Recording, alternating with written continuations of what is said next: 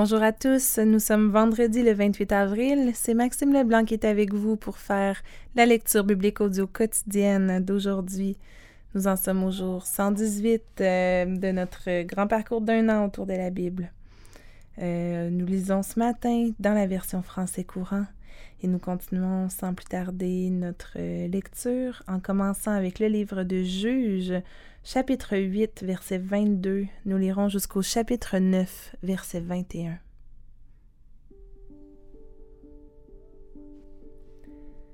Après cela, les Israélites dirent à Gédéon, Sois notre chef et que ton fils puis ton petit-fils te succèdent, car tu nous as délivrés des Madianites. Non, répondit-il, je ne serai pas votre chef, et mon fils pas davantage. C'est le Seigneur qui sera votre chef. Et il ajouta, J'aimerais pourtant vous demander quelque chose, que chacun de vous me donne un anneau pris sur son butin. Les Madianites portaient en effet des anneaux d'or, comme tous les hommes du désert. Nous te les donnons bien volontiers, répondirent les Israélites. Ils étendirent un manteau par terre, et chacun y jeta un anneau de son butin. Les anneaux d'or demandés par Gédéon pesaient près de vingt kilos au total. Il reçut également les ornements, les boucles d'oreilles et les magnifiques habits rouges que portaient les rois madianites, ainsi que les colliers qui ornaient le cou de leurs chameaux. Avec l'or, Gédéon fabriqua une statue qu'il plaça à Ophra, son village. Les Israélites se mirent à adorer cette idole qui devint ainsi un piège pour Gédéon et sa famille. Dès lors, les Madianites furent soumis aux Israélites. Jamais plus ils ne se relevèrent de leur défaite. Le pays connut le repos que procure la paix pendant quarante ans, aussi longtemps que vécut Gédéon. Yéroubaal, c'est-à-dire Gédéon, fils de Joach, retourna habiter dans sa maison. Il eut soixante-dix fils, car il avait de nombreuses femmes. Une épouse de second rang qu'il avait à Sichem lui donna un fils. Il l'appela Abimélec. Gédéon mourut après une heureuse vieillesse. On l'enterra à Ophra, village du clan d'Abiézer, dans le tombeau de Joach, son père. Après la mort de Gédéon, les Israélites rendirent de nouveau un culte idolâtrique au Baal. Ils prirent Baal Bérite pour Dieu, et ils oublièrent le Seigneur leur Dieu, qui les avait délivrés de tous les ennemis d'alentour. Ils ne montrèrent aucun attachement à la famille de Gédéon, dit Yéroubaal, en reconnaissance de tout le bien que celui-ci avait accompli en faveur d'Israël. Abimélec, fils de Yéroubaal, c'est-à-dire Gédéon, se rendit à Sichem pour parler avec ses oncles maternels et toute la famille de sa mère. Il leur dit Allez demander aux citoyens de la ville s'ils préfèrent être gouvernés par les soixante-dix fils de Yéroubaal ou par un seul homme, et rappelez-vous que je suis de votre famille. Les oncles d'Abimélec allèrent répéter ces paroles aux citoyens de Sichem. Ceux-ci décidèrent de prendre parti pour lui parce qu'il était un des leurs. Ils lui donnèrent soixante-dix pièces d'argent provenant du temple de Baal-Bérite. Avec cet argent, Abimélec paya des vauriens et des aventuriers pour qu'ils le suivent. Il se rendit dans la maison de son père, à Ophra, et là, il tua ses frères, les soixante-dix fils de Yéroubaal, sur le même rocher. Seul Yotam, le plus jeune d'entre eux, en réchappa, car il s'était caché. Les citoyens de Sichem et toute la population de Beth Milo se rassemblèrent ils se rendirent aux chaînes de Sichem à côté de la pierre dressée et proclamèrent Abimélec roi. Yotam en fut informé. Il monta au sommet du mont Garizim et s'écria aussi fort qu'il put Écoutez-moi, gens de Sichem, si vous voulez que Dieu vous écoute. Un jour, les arbres décidèrent de se choisir un roi. Ils dirent à l'olivier Règne sur nous. Mais l'olivier répondit Croyez-vous que je vais renoncer à produire de l'huile, appréciée par les dieux et par les hommes, pour me fatiguer à gouverner les autres arbres Les arbres dirent alors au figuier Toi, viens régner sur nous. Mais le figuier répondit Croyez-vous que je vais renoncer à produire des fruits sucrés et délicieux pour me fatiguer à gouverner les autres arbres? Ils dirent ensuite à la vigne Toi, viens régner sur nous. Mais la vigne répondit Croyez-vous que je vais renoncer à produire du vin qui remplit de joie les dieux et les hommes pour me fatiguer à gouverner les autres arbres? Finalement, les arbres s'adressèrent d'un commun accord au buisson d'épines. Toi, viens régner sur nous, lui dirent-ils.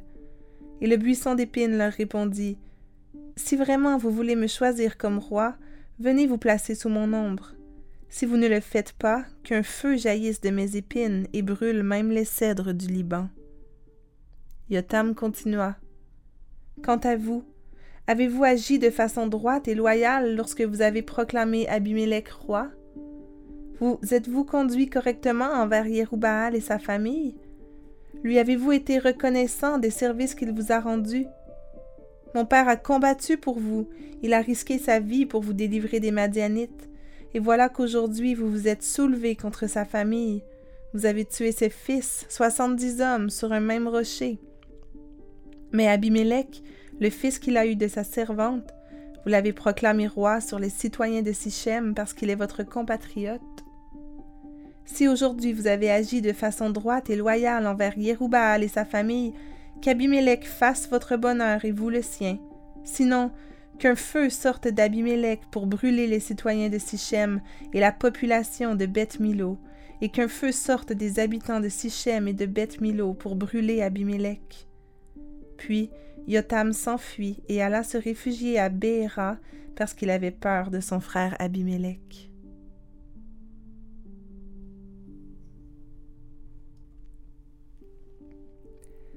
Psaume 95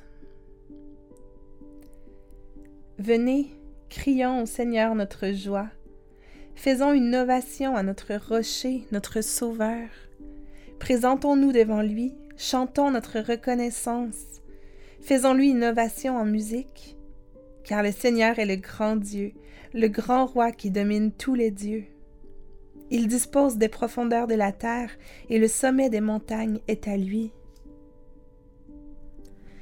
À lui aussi la mer, puisqu'il l'a faite, et la terre qu'il a façonnée.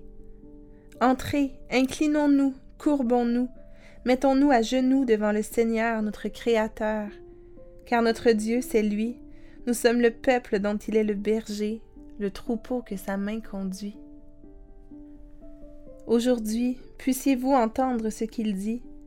Ne refusez pas de comprendre, comme vos ancêtres à Mériba, lors de l'incident de Massa dans le désert. Ils m'y ont défié, ils m'ont poussé à bout, même après avoir vu ce que j'avais fait. Pendant quarante ans, cette génération n'a suscité en moi que du dégoût. Au point que je pensais, ces gens ont perdu la tête, ils n'ont pas compris ce que j'attendais d'eux. Alors, dans ma colère, j'ai fait ce serment. Ils n'entreront pas au pays où je leur avais préparé le repos.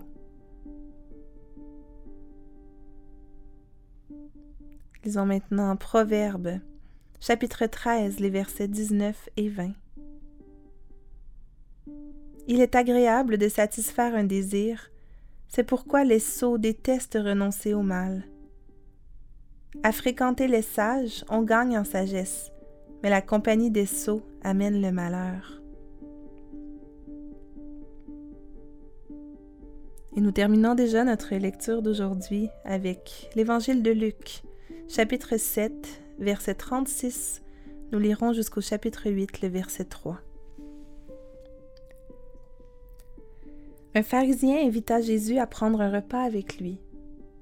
Jésus se rendit chez cet homme et se mit à table. Il y avait dans cette ville une femme de mauvaise réputation.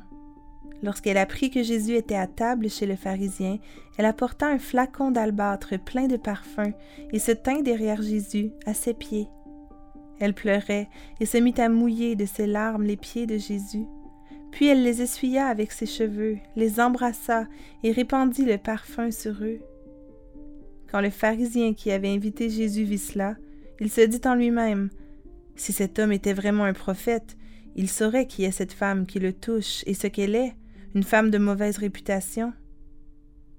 Jésus prit alors la parole et dit au pharisien Simon, j'ai quelque chose à te dire. Simon répondit Parle, maître. Et Jésus dit Deux hommes devaient de l'argent à un prêteur.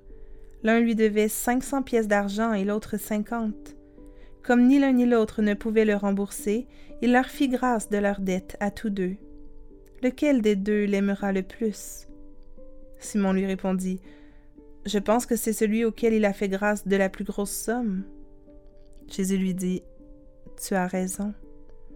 Puis il se tourna vers la femme et dit à Simon, Tu vois cette femme Je suis entré chez toi et tu ne m'as pas donné d'eau pour mes pieds. Mais elle m'a lavé les pieds de ses larmes et les a essuyés avec ses cheveux. Tu ne m'as pas reçu en m'embrassant, mais elle n'a pas cessé de m'embrasser les pieds depuis que je suis entrée. Tu n'as pas répandu d'huile sur ma tête, mais elle a répandu du parfum sur mes pieds. C'est pourquoi je te le déclare, le grand amour qu'elle a manifesté prouve que ses nombreux péchés ont été pardonnés. Mais celui à qui l'on a peu pardonné ne manifeste que peu d'amour. Jésus dit alors à la femme, Tes péchés sont pardonnés. Ceux qui étaient à table avec lui se mirent à dire en eux-mêmes, Qui est cet homme qui ose même pardonner les péchés? Mais Jésus dit à la femme, Ta foi t'a sauvée, vas en paix. Ensuite, Jésus alla dans les villes et les villages pour y prêcher et annoncer la bonne nouvelle du royaume de Dieu. Les douze disciples l'accompagnaient, ainsi que quelques femmes qui avaient été délivrées d'esprits mauvais et guéries de maladies. Marie, appelée Marie de Magdala, dont sept esprits mauvais avaient été chassés, Jeanne, femme de Chouza, un administrateur d'Hérode, Suzanne et plusieurs autres qui utilisaient leurs biens pour aider Jésus et ses disciples.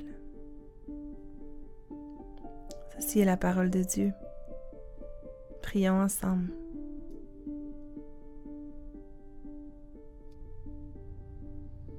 Seigneur Dieu Tout-Puissant, notre rocher, notre sauveur, toi qui es le grand Dieu, le grand roi qui domine tous les dieux, toi qui appartient la terre, les montagnes, la mer.